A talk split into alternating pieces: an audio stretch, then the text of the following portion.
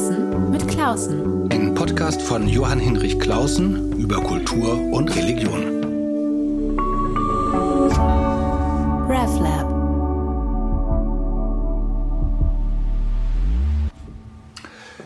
Schon vor Corona waren viele Menschen einsam, aber darüber wurde nicht gesprochen, denn Einsamkeit beschämt. Nun haben die Pandemie und die Gegenmaßnahmen viele Menschen, die auch vorher davon noch nicht betroffen waren, in die Einsamkeit geführt und die, die Einsamkeit vorher schon kannten, noch tiefer hineingeführt. Aber was ist das eigentlich? Einsam sein. Und was unterscheidet das von Alleinsein oder für sich sein? Und was hilft da wirklich? Darüber möchte ich mit einem Freund und Kollegen sprechen, der therapeutisch sehr kundig ist, Christoph Jäger, der Leiter der studentischen Telefonseelsorge in Hamburg. Wie schön, dass du dabei bist, lieber Christoph. Vielen Dank für die Einladung. Du leitest die Tele studentische Telefonseelsorge, so heißt es richtig, in Hamburg. Ähm, da fragt man sich natürlich, was kommt eigentlich bei euch an? Was hat sich bei euch im vergangenen Jahr alleine bei denen, die anrufen, verändert? Mehr, anders? Beides. Also wir haben tatsächlich mehr Anrufe seit letztem Frühjahr, also seit Beginn der Pandemie etwa 40 Prozent mehr Anrufende. 40 Prozent mehr Anrufende? Ja, also deutlich mehr. Äh, das hat man im Anfang noch gar nicht so mitgekriegt, weil sich das ja ungleich verteilt. Jeder Abend ist anders. Manchmal rufen auch nicht so viele Leute an. Aber so über die Zeit wurde halt schon deutlich, dass einfach viel mehr ähm, Menschen zum Telefonhörer greifen und sich melden. Und die Themen, die vorkommen, die sind jetzt nicht äh, dramatisch anders, aber sie sind eingefärbt einfach durch die allgemeine Situation, weil natürlich niemand davon unberührt bleibt. Insofern äh, kommt es immer wieder vor, dass es äh, auftaucht im Gespräch als Rahmenbedingung und manchmal kommt es eben auch als explizites Thema vor, dass jemand ähm, einfach an der Situation jetzt leidet. Erstmal ist das ja ein gutes Zeichen auch, dass äh, euer Angebot wahrgenommen wird. 40 Prozent Steigerung, davon träumt man ja in anderen Bereichen, aber ähm, ist natürlich auch ein echtes Zeichen, dass da richtig was äh, an Problemen da ist und dass es die Leute bedrängt. Wie oft würde ich mal, wollte ich fragen, kommt tatsächlich das Thema Einsamkeit explizit? Also das interessiert mich, weil ich gerade habe ich so ein Buch fertig gemacht, erzähle ich vielleicht nachher zum Thema Einsamkeit und merke, wie oft Einsamkeit sozusagen ein Begleitthema ist oder etwas, was den Hintergrund bildet, über das man aber selber nicht spricht. Wie weit ist Einsamkeit sozusagen explizit das Thema bei euch geworden?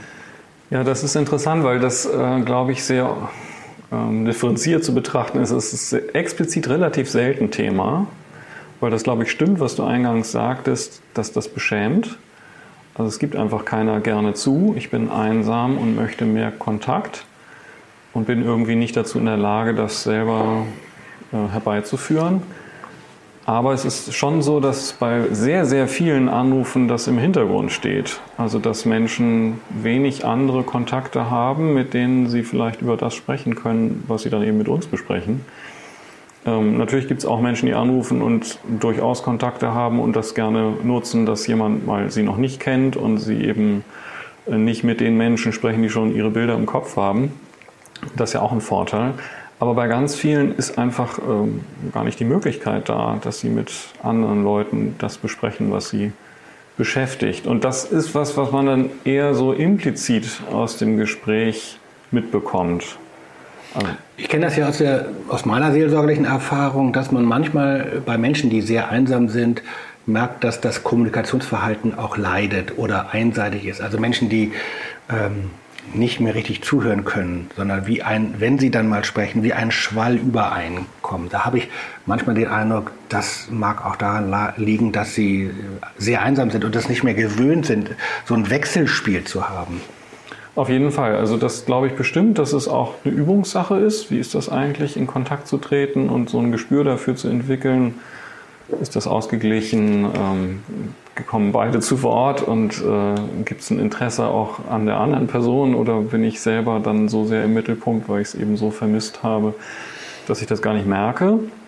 Ähm, bei uns ist es so, dass wir auch gar nicht wenige Menschen haben, die bei uns anrufen, die vielleicht nicht nur durch Einsamkeit verursacht, da nicht so geübt sind, sondern die schon von ihrer Persönlichkeit oder auch durchaus ähm, durch psychische Störungen, die man diagnostizieren würde, was wir ja nicht tun, aber äh, die man vielleicht diagnostizieren würde, wenn jetzt jemand ähm, in einem anderen Kontext mit den Menschen Kontakt hätte, die da sowieso Schwierigkeiten haben. Also die einfach Schwierigkeiten haben, mit Menschen in Beziehungen zu treten, die dann auch längerfristig halten und äh, die eine Wechselseitigkeit haben und die dann am Ende dazu führen, dass jemand eingebunden ist in sowas wie ein soziales Netz.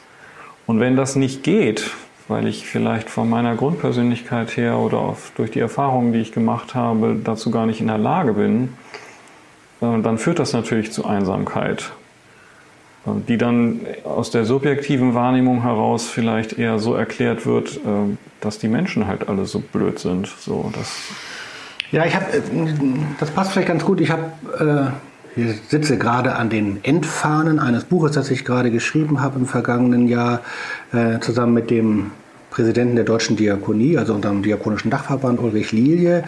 Äh, ja, für sich sein haben wir es genannt, ein Atlas der Einsamkeiten und vor allem mein Mitautor, der Ulrich Lilie, hat vorhin diese psychologischen Themen beschrieben. Ich habe vor allem sozusagen auch Kultur- und Religionsgeschichte ähm, ähm, von Einsamkeitskulturen äh, mir angeschaut.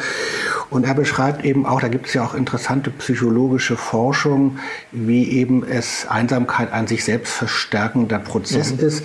Also je, je weniger äh, Kontakt du hast, umso mehr umso anstrengender ist es für dich, in den Kontakt zu treten, umso mehr hast du wie bei einer Sportverletzung eine Vermeidungsbewegung. Ähm, dann kommt hinzu sozusagen diese Aura des Unbeliebtseins oder wie soll man sagen, sozusagen das, was andere Menschen vielleicht als Ansteckungsgefahr ähm, sehen. Mit, merkt, merkt man ja aus der Uni oder, oder sonst wie mit dem uncoolen Kollegen oder so, hält man sich nicht so auf, man das färbt von auf einen ab. Deshalb kommen, kommen auch solche komischen Formulierungen dann äh, in der Presse wie die neue Pandemie oder das neue Lepra Einsamkeit ganz schrecklich finde ich sowas, weil natürlich damit Menschen einfach abgestempelt und krankgeschrieben werden. Aber ähm, sozusagen der Wahrheitskern steckt, der darin steckt, ist sozusagen dieses, dieses Moment von Angst, angesteckt zu werden von Einsamkeit. Und es gibt eben auch, dann nochmal, äh, ähm, äh, dann dieser Punkt, ähm, dass eben einsame Menschen nicht so gut geübt sind, wohlwollend auf andere zu schauen oder entspannt auf andere zuzugehen, sondern die Abweisung wird sozusagen, so gibt es so Studien, wird sozusagen vorweggenommen, antizipiert und dann sozusagen die Enttäuschung wird sozusagen schon eingebucht in dem Sinne, dass man sagt, das kann ja gar nicht gehen. Das sind so Dynamiken, die, die mein äh, Mitautor Ulrich Lilia sehr schön daraus gearbeitet hat. Aber das kannst du so von deiner Praxis her, eurer Praxis her auch bestätigen. Ja, auf jeden Fall. Also gerade das Letzte, was du beschrieben hast, das führt ja dazu, wenn jemand das schon antizipiert, dass das sowieso kein echtes Interesse ist auf der anderen Seite, wenn ich dann doch mal mit jemandem in Kontakt bin, dass dann äh, im Kontakt es in Aggressionen auch umschlägt. Also jemand dann auch aggressiv wird ähm, wenn nur das leiseste Zeichen spürbar wird, dass es eben sowas wie Ablehnung gibt, dann ist das erstmal keine Überraschung, weil das sowieso erwartet wurde. Und da ist so viel Energie schon angesammelt an Enttäuschung, die sich dann Bahn bricht und jemand dann richtig wütend werden kann, was wir natürlich auch erleben am Telefon, was dann sehr unangenehm ist. Zornige Gespräche. Ja, wenn jemand dann richtig seine Aggressionen und Wut richtet gegen den Menschen, der bei uns Dienst tut, und äh, dann lernen muss, seine eigenen Grenzen zu schützen und äh, das einerseits äh, zu verstehen. Äh, dafür machen wir ja Supervision auch regelmäßig, was da eigentlich passiert.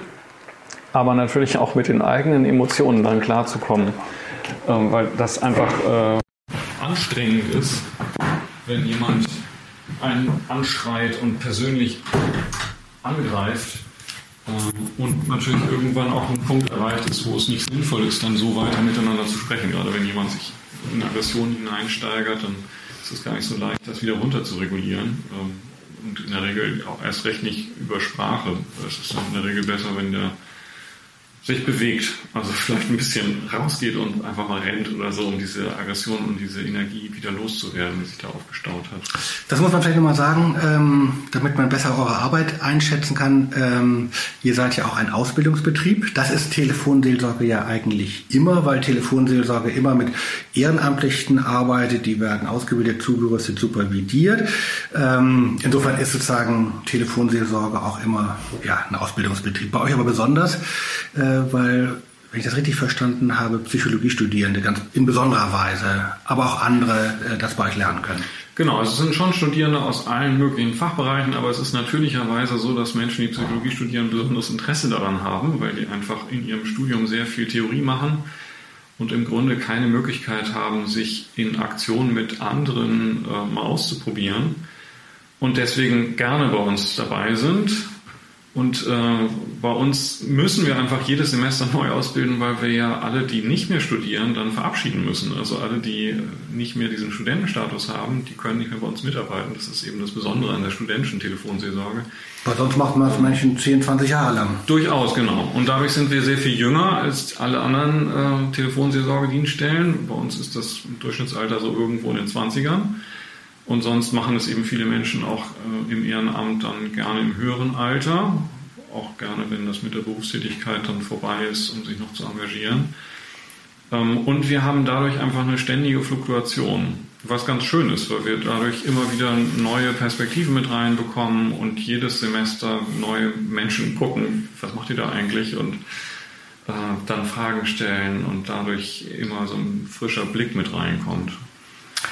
Das bringt mich aber gleich schon auf die Frage, ist ja nicht nur frisch der Blick der Studierenden, sondern das war so meine Erfahrung, habe jetzt vergangenen Wintersemester ein Zoom-Seminar an der Humboldt-Uni gegeben, ist mir nochmal deutlich geworden, die Einsamkeit von Studierenden gerade in der Pandemie. Also das ist jetzt eine Gruppe von Menschen, die man in der Öffentlichkeit jetzt nicht so im Blick hat. Man denkt an die Hochbetagten erst in den Altenheimen, dann denkt man an die Kinder, die Schülerinnen und Schüler, aber ähm, Einerseits ist mir aus meiner Buchrecherche mal deutlich geworden, Einsamkeit hat ganz viel damit zu tun, dass Schwellensituationen dazu führen, dass man eben aus alten Bezügen rauskommt und nicht gleich in neue. Ähm, das ist natürlich sowieso schon mal ein bisschen schwierig bei Studenten, wo man denkt, jetzt geht's ins Leben, schönste Zeit des Lebens, eine Party nach der anderen, tolles, tolles Lernen, also äh, Leben die Fülle. Ist aber nicht so, weil natürlich ganz viele auch diesen Sprung nicht so einfach bewältigen. Und in so einer Massenuni, wie wir sie oft haben, ist es auch nicht so einfach. Und noch mal mehr, wenn jetzt ähm, ja plötzlich all das, was so studentisches Leben ausmacht, gar nicht möglich ist. Also ich hatte so ein Aha-Erlebnis. meiner ersten Sitzung per Zoom habe ich dann mal, wie man das so macht, Kleingruppen gemacht, damit die untereinander mal ein bisschen sprechen und habe die etwas zu früh wieder zurückgeholt. So nach zehn Minuten war ich nervös, weil ich dachte, wir müssen jetzt mal an Stoff. Und es kam aus allen Kacheln mir ein Oh entgegen. Wir haben uns gerade erst kennengelernt. Deshalb nochmal die Frage, du hast ja wirklich intensiv arbeitest es ja nochmal, jetzt nicht nur als Lehrender, sondern als Begleitender mit Studierenden. Äh, was erlebst du denn da an? Ja, das ist dramatisch, muss man leider sagen. Also es ist wirklich so, dass das gerade für diejenigen, die anfangen zu studieren, eine Katastrophe ist. Wenn, wenn jemand in eine andere Stadt kommt, also diejenigen, die es überhaupt machen, viele bleiben dann ja auch einfach zu Hause sozusagen und, und verweigern sich dieser Schwelle, die eigentlich dran wäre. Ähm, das muss man individuell gucken, ob das eine gute oder eine schlechte Idee ist. Aber in der Tat ist es schwierig, in eine fremde Stadt zu kommen und jetzt irgendwie in Kontakt zu kommen, weil die Studierenden eben keine Möglichkeit haben, sich zu treffen und in diesen Online-Formaten das auch schwierig ist. Kann ich mir gut vorstellen, dass das bei dir im Seminar dann eine Enttäuschung war, dass die das erste Mal die Chance hatten, sich überhaupt persönlich wahrzunehmen und nicht bloß als Lernende oder in dieser Funktion Wissen aufzunehmen. Und äh, das merke ich eben äh, nicht nur am Telefon, sondern ich merke es eigentlich noch stärker bei unseren eigenen Studierenden, die bei uns die Ausbildung machen und bei uns mitarbeiten, wie sehr die darunter leiden, also wie, wie schwer das auszuhalten ist, äh, dass es nicht möglich ist, sich persönlich zu treffen oder wenn nur sehr eingeschränkt dass all die kulturellen Angebote, die jetzt Hamburg beispielsweise bietet, eben nicht da sind, alle so auf sich zurückgeworfen sind und ähm, dann selbst so Entscheidungen wie wir machen jetzt Supervision online, es geht nicht mehr vor Ort, ähm, ganz, ganz schwer nur hingenommen werden können, einfach weil es so, so gut tut, mal Menschen direkt zu treffen. Und äh, das Studium einfach viel, viel mehr ist, als sich nur mit Inhalten zu beschäftigen und auf den Rechner zu starren und die Texte da auch noch zu lesen. Und das fehlt natürlich jetzt alles. Wie gehst du damit um? Naja, ich bemühe mich darum, dass es äh, bei uns genügend Möglichkeit gibt, äh, dass alle schon auch nochmal eben über Online-Formate miteinander in Kontakt kommen, also so ähnlich wie du das auch gemacht hast. Unsere Ausbildung läuft nicht online, sondern vor Ort, weil das mir einfach nicht einleuchtet, dass das überhaupt geht. Also es ist bei uns so, dass wir einen sehr hohen Selbsterfahrungsanteil haben in der Ausbildung. Das heißt, es braucht einen ganz starken vertrauensvollen Zusammenhalt in der Gruppe, um sich überhaupt so weit zeigen zu können, wie wir das eigentlich brauchen, damit die Menschen merken, wie gut das auch tut, sich zu zeigen und zu spüren, da ist jemand, der mir zuhört und der mich ernst nimmt. Also genau das, was sie dann ja auch machen sollen am Telefon. Und wenn das äh, passieren soll in einer Gruppe, die sich gar nicht kennt, weil die sich noch nie getroffen haben, äh, das kann nicht klappen. Da würde ich mich auch nicht trauen. Und das ist auch sinnvoll, sich da selber zu schützen und sich gut zu überlegen, wo zeige ich mich eigentlich und wo nicht. Insofern ähm, wird mir dann sehr rückgemeldet von denen, die da in der Ausbildung sind, wie wertvoll das ist. Also die Gruppe, die jetzt letztes Jahr im Sommer angefangen hat, verspätet zwar, aber immerhin noch, die haben praktisch die Corona-Zeit jetzt verbunden mit der studentischen Telefonseelsorge. So, das war das Highlight, wo die sich treffen konnten, wo die persönliche Begegnungen erlebt haben und das in einer sehr tiefgehenden Weise noch, dadurch, dass wir das ja entsprechend anleiten und einfach der Raum da ist. Und haben das, äh, sagen jetzt auch immer noch in der Supervision, als wahnsinnige Bereicherung erlebt in all dem, was eben fehlt. Man soll ja keine Krise vorschnell zur Chance ummünzen, das macht ihr sicherlich auch nicht. Ähm, aber ich frage mich gerade, wo, wo, du das erzählst, ähm, jetzt nicht um Corona schön zu reden, aber ähm, um dem etwas abzutrotzen an Sinn. Das ist nochmal eine andere Wahrnehmung, eigene Wahrnehmung von Einsamkeit und Not bietet und nochmal eine andere Sensibilität, jetzt bei deinen Studierenden oder vielleicht auch darüber hinaus, gesamtgesellschaftlich dass man über Einsamkeit sehr gut sprechen kann, dass das nichts ist, was jetzt nur komische Leute haben, die irgendwie unbeliebt sind, sondern dass das äh, etwas ist, was durch diese ja, riskanten Situationen, die wir durchlaufen, immer wieder wechselnde Bezüge oder jetzt eben eine Pandemie, dass das ein Menschheitsthema ist.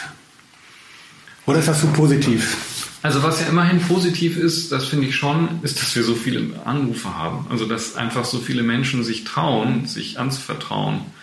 Also da zu erzählen, wie es ihnen geht und äh, so ein Angebot zu nutzen, das finde ich auf jeden Fall positiv, weil es die Einsamkeit natürlich vorher auch gab. Und dass überhaupt eine Sensibilität für diese Schwierigkeit entsteht, das glaube ich ist auch positiv.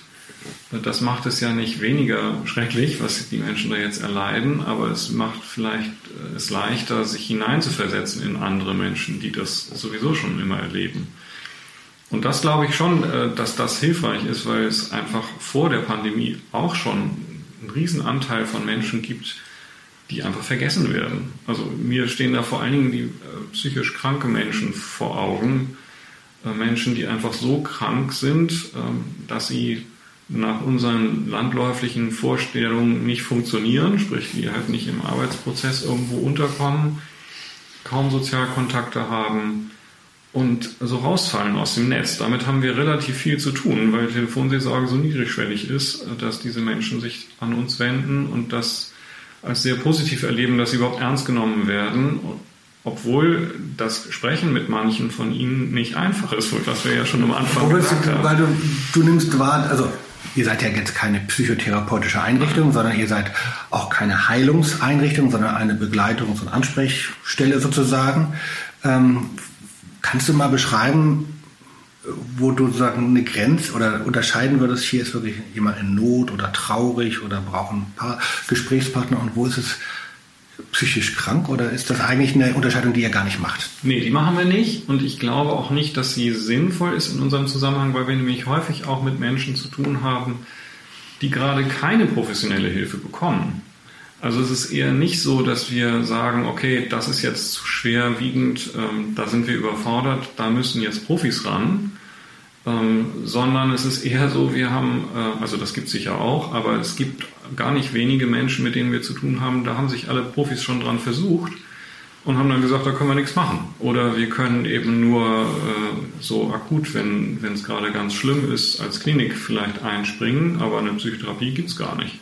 Weil die Psychose sich nicht Genau, also es gibt ja viele psychische Erkrankungen, die lassen sich nicht so ohne weiteres äh, behandeln, beziehungsweise es gibt immer eine Quote von Patienten, die eben nicht ansprechen auf Psychotherapie aus verschiedensten Gründen oder auch auf medikamentöse Behandlung oder die das auch gar nicht wollen. Und die sind trotzdem da und die müssen ja auch mit ihrem Leben irgendwie klarkommen.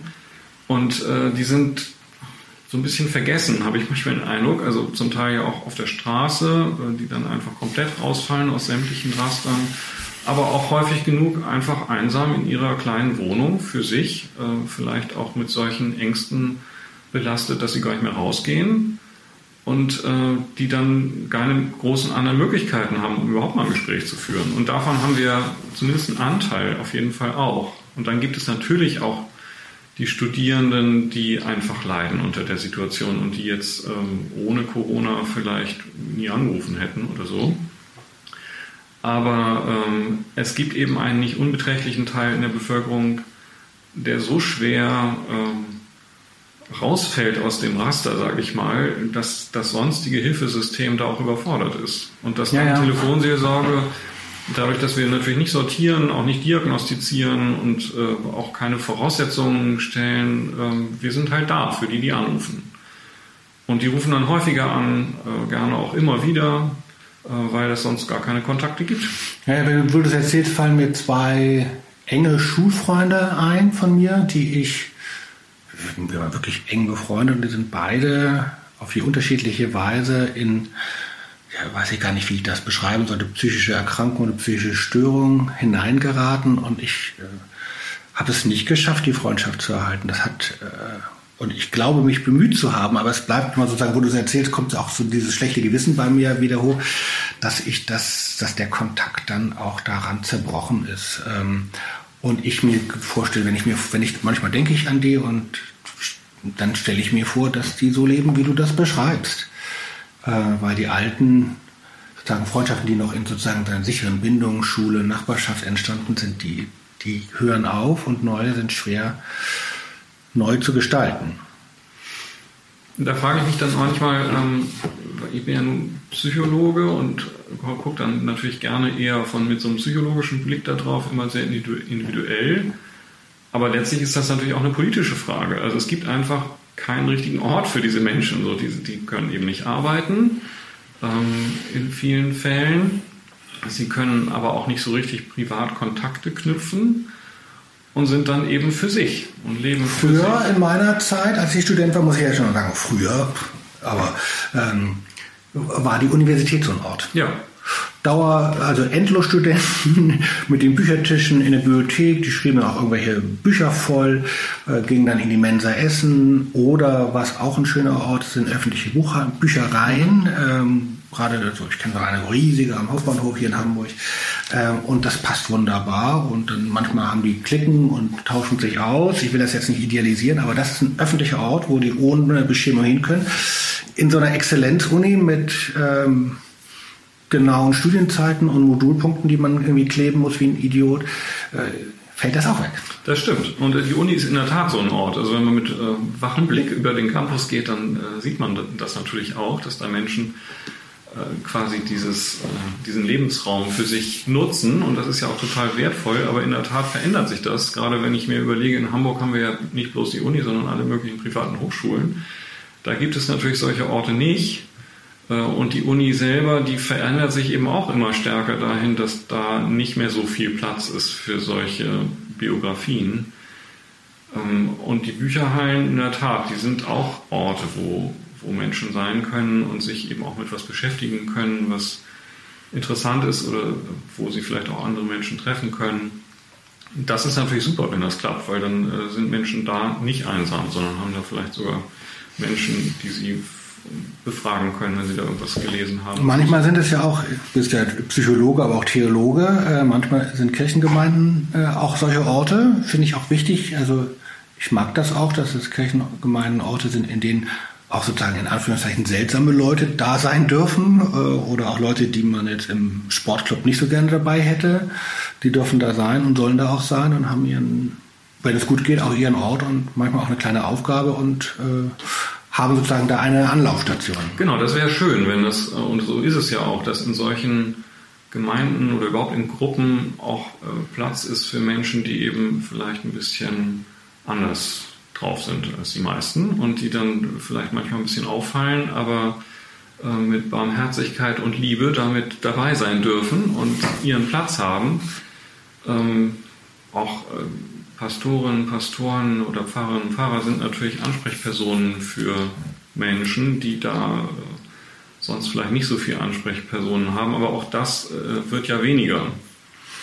Also ja. da gibt es so eine gegenläufige Entwicklung. Ich glaube schon, dass es mehr Menschen gibt, die das brauchen und es gibt weniger Angebot sozusagen, zumindest in kirchlicher, auf kirchlicher Seite, einfach weil das schrumpft.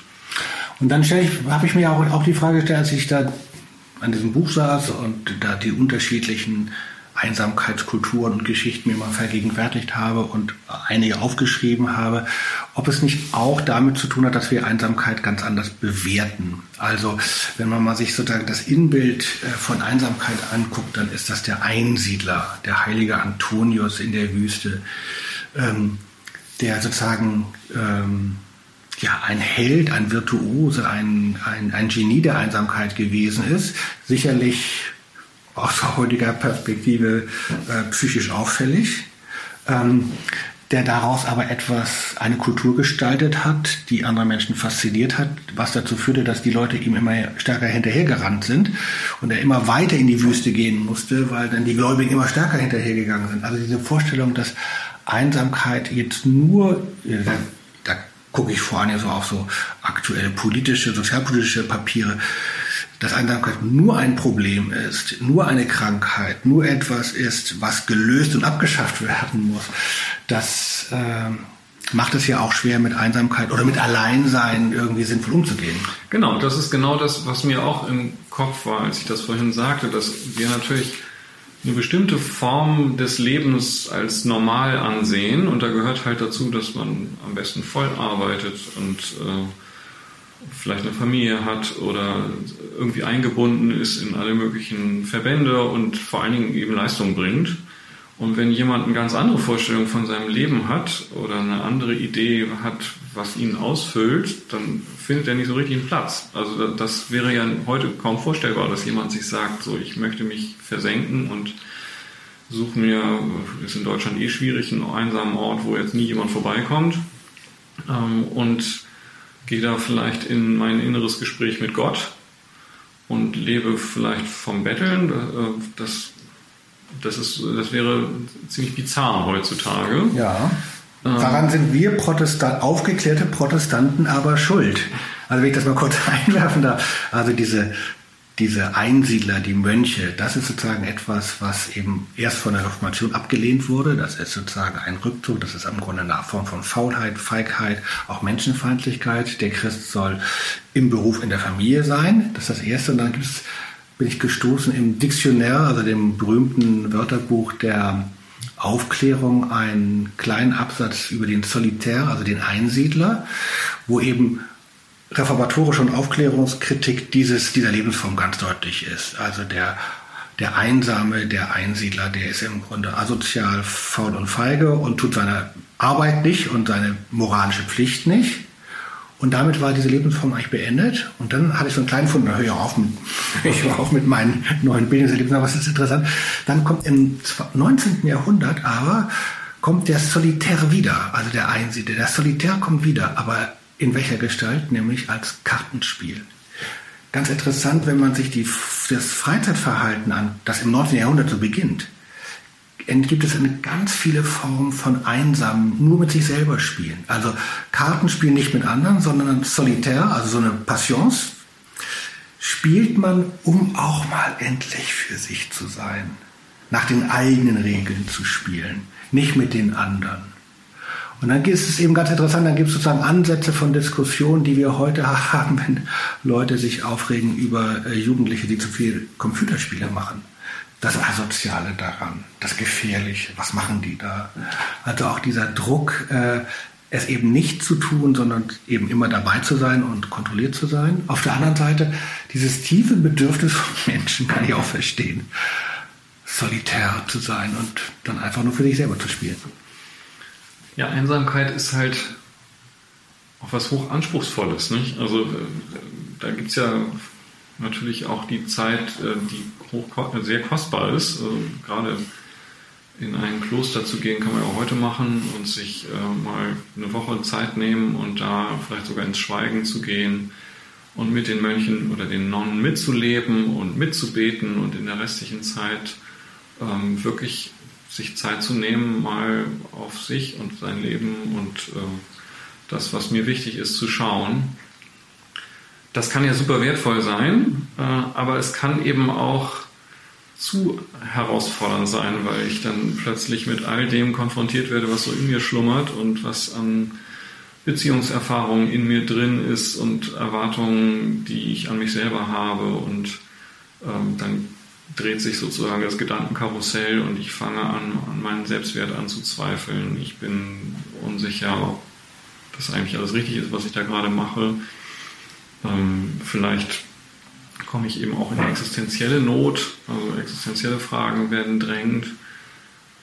Und das zu machen, ähm, das muss man erstmal hinkriegen. So. Also wenn du sagst, so das Spiel, das ist ja eher so lustbetont, so einfach so, Zweck an sich, das ist natürlich wunderbar, wenn ich irgendwas tun kann, was sich aus dem Tun heraus selber einen Zweck gibt, der mich ausfüllt, dann bin ich ja glücklich damit. Kein Wunder, dass das dann Spaß macht, so ein Spiel zu spielen und ich auch nicht auf die Idee komme, mich zu fragen, äh, geht das jetzt eigentlich oder nicht.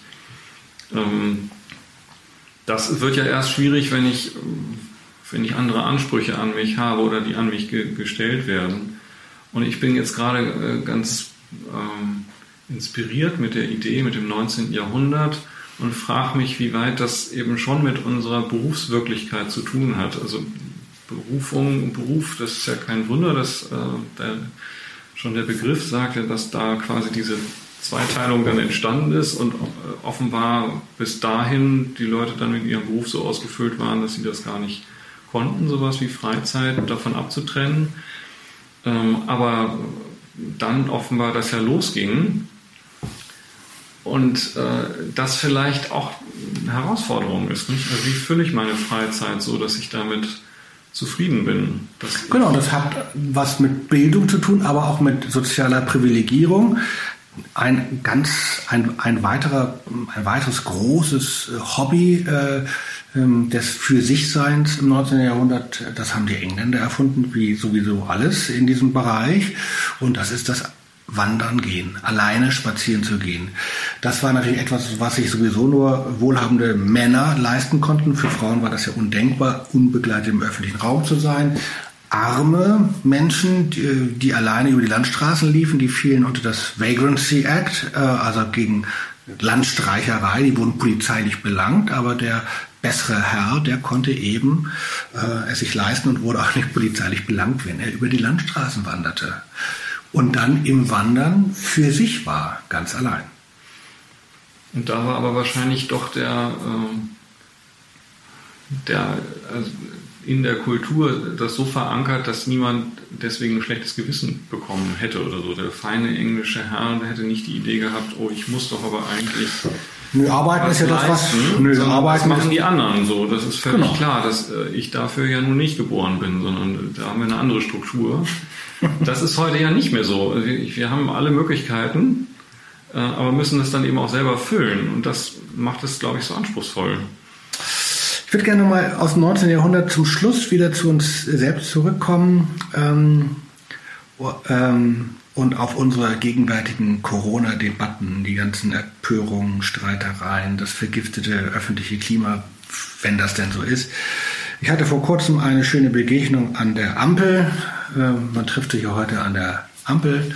Ähm, sonst nirgendwo, da traf ich einen alten äh, Seelsorgeprofessor, den wir beide hatten, Rosida Lindner, und der mir eben erzählte seine Deutung dieses ganze Streiten über, was weiß ich, äh, Corona ja, nein, Gender ja, nein, was es alles so gibt, hat ganz wesentlich damit zu tun, dass Menschen einsam sind und Angst haben und darüber nicht sprechen mögen und sich stattdessen die Deutung, ihre Deutung und Erzählung um die Köpfe hauen.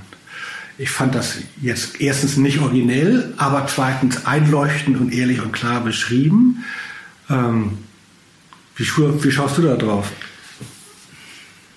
Naja, ich würde da schon gerne unterscheiden, also ob ich mich über Corona-Maßnahmen errege oder über Gender. Das, das war jetzt mich, das ganz das ist für mich ein das, Unterschied. aber die äh, Corona-Maßnahmen, da glaube ich einfach, dass die Not da ist. Also dass die, und insofern stimme ich mit ihm da ganz überein. Also natürlich stehen dahinter äh, Ängste oder vielleicht auch einfach Frust und äh, innere Impulse, die eben die ganze Zeit niedergehalten werden müssen, weil sie jetzt eben nicht gehen. Und diese ganze Energie, die ich brauche, um, um das niederzuhalten, die wird dann eben genutzt, um ähm, irgendwie nach draußen zu gehen und als Aggression sich dann gegen andere zu wenden. Und ähm, das ist zwar anstrengend, aber irgendwie ja verständlich, dass Menschen damit nicht glücklich sind. Geht mir ja genauso. Ich bin damit auch überhaupt nicht glücklich und ärgere mich dann auch über andere und bin einfach dünn, dünnhäutiger, als ich das sonst bin, wenn ich einfach ausgeglichener bin und mehr Möglichkeiten habe, mich zu entfalten, wie ich das gerne möchte. Insofern kann ich dem schon was abgewinnen, ähm, aber erschrecken tut es mich trotzdem. Also dass einfach wenig Bereitschaft da ist, bei manchen ähm, auf die Schwächsten Rücksicht zu nehmen. Und äh, besonders finde ich es erstaunlich, wie sehr dann das rationale Denken in den Hintergrund tritt und Leute dann fast wahnhaft oder nicht fast, sondern tatsächlich wahnhaft unterwegs sind und sich einfach abgewendet haben vom wissenschaftlichen Diskurs und ihre eigene Privatrealität aufgemacht haben und der dann anhängen und dann auch aus dem Kontakt gehen. Das hat ja auch was enorm Spaltendes. Also du hattest ja vorhin von deinen zwei Freunden erzählt, da gehen auch Freundschaften na, kaputt hoffentlich nicht, aber zumindest Doch. sind sie im Moment echt sehr gefährdet. So. Also ich hoffe, dass da irgendwann wieder angeknüpft werden kann, aber ich erlebe das eben auch, auch bei Studierenden oder auch im Freundeskreis, dass da richtig private Beziehungen zerbrechen, weil Menschen sich verabschiedet haben aus dem allgemeinen Diskurs. Kenne ich auch, belastet mich. Ähm, auch in der Familie kenne ich das. Ähm, aber vielleicht machen wir da einfach mal Schluss. Mein Lehrer in der Seelsorge sagte, wenn die Zeit rum ist, da machen wir jetzt mal den Deckel drauf, um dann bei deinem, beim nächsten Gespräch das nochmal wieder aufzunehmen, weil diese Frage natürlich, wie können wir wieder anfangen nach Corona, auch heißt, wie können wir wieder bestimmte Kontakte wieder beginnen, äh, auch eben über solche schweren Entfremdungen hinweg. Das lassen wir vielleicht jetzt einfach mal als offene Frage stehen. Ähm, zum Schluss nur eine ganz praktische Frage. Also dieser Podcast geht ja in die ganze Welt, aber auch viel an die äh, Menschen, die in der Schweiz sind, aber auch sonst wo in Deutschland, die jetzt nicht unbedingt die hamburgische äh, Studierendenseelsorge, äh, Telefonseelsorge anmorden würden. Ähm, gibt es irgendwie so eine zentrale Telefonnummer oder gibt es eine Website zentral, wo man relativ schnell draufkommt, wo man mal anrufen kann? Also natürlich kann man bei der allgemeinen Telefonseelsorge in Deutschland anrufen und da gibt es natürlich eine Website, braucht man nur telefonseelsorge.de eingeben, dann landet man da. Aber bei uns rufen tatsächlich Menschen aus ganz Deutschland an und auch aus dem Ausland teilweise, weil wir eben die einzige studentische Telefonseelsorge sind in Deutschland. Und bei uns kann man äh, jeden Abend von 20 bis 24 Uhr anrufen äh, in Hamburg 040 411 70 411 und da sind äh, zwei Telefone freigeschaltet und sitzen Studierende, die Zeit haben. Und es rufen eben nicht nur Studierende an, sondern alle möglichen Menschen, weil die Nummer ja öffentlich ist und wir sowieso nicht überprüfen können, ob Leute studieren oder nicht. Es ist ja komplett anonym. Lieber Christoph, vielen herzlichen Dank für das Gespräch. Vielen Dank, dass du meine Einsamkeit in meinem Homeoffice äh, unterbrochen hast. Alles Gute für dich und für dein Team in der Arbeit. Vielen Dank für dieses Gespräch. Gerne. Und für alle, die ähm, zugehört haben, vielen Dank. Das ist schön, dass ihr dabei wart. Ihr könnt diesen Podcast abonnieren, äh, sollte ich nochmal sagen, von der Redaktion oder sonst in zwei Wochen wieder fröhlich einschalten. Seid alle fröhlich und gesund. Tschüss. RefLab